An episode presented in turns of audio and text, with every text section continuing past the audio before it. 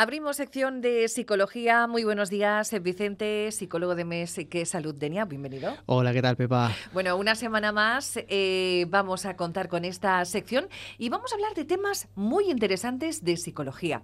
Estamos empezando el año y toca hablar de rebajas, de compras compulsivas. Eh, bueno, contanos, ¿cómo estás, Vicente? Hola, Peba. Pues sí, mira, vamos a hablar hoy del tema de compras compulsivas, que como tú bien has dicho, estamos en época de rebajas. Y aunque es un tema que hemos tocado en el pasado, eh, no nos vendrá nada mal pues hacer un pequeño recordatorio refresco sobre este, este tema. Bueno, no es nada fácil gestionar este tema y afecta a muchísima gente. Pues sí, Pepa, y mira, indican eh, que las estadísticas que en España alrededor de un 40% de personas pueden hacer compras en exceso sin considerarse una patología, tenemos que decir, un abuso podríamos decir. Pero dentro de este grupo, entre un 15 y un 20% sí que puede sufrir una adicción a las compras u oniomanía, que por cierto, oniomanía es el, palabra técnico que utilizamos los expertos para eh, el concepto de compras compulsivas.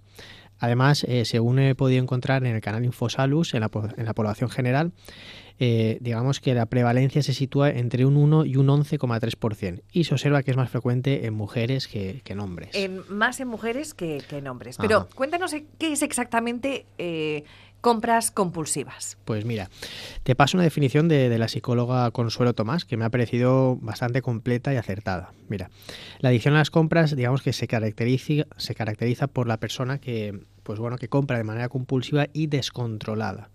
Podemos decir que eh, no son consumos planificados y que mayoritariamente son, suelen ser compras de objetos que no son necesarios ni, ni tampoco demasiado útiles.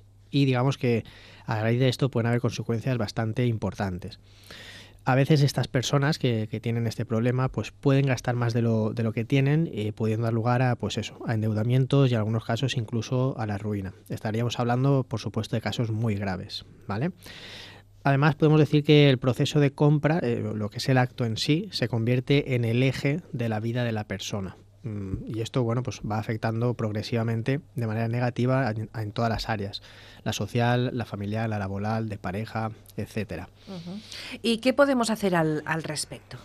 Pues mira, si detectamos o nuestros seres queridos nos están indicando que tenemos un problema, porque muchas veces, a veces nos puede pasar y no nos damos cuenta,